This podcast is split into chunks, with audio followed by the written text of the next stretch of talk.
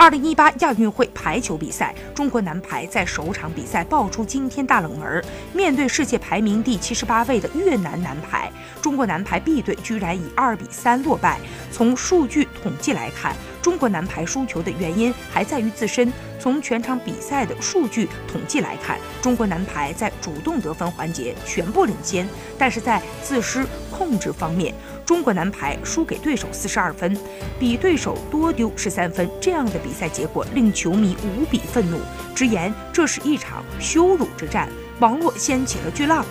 对出现前景担忧，甚至对 B 队教练及队员都进行了攻击。主教练沈琼认为，对场馆的不适应是造成如此多失误的主要原因，相信后面的比赛会越打越好。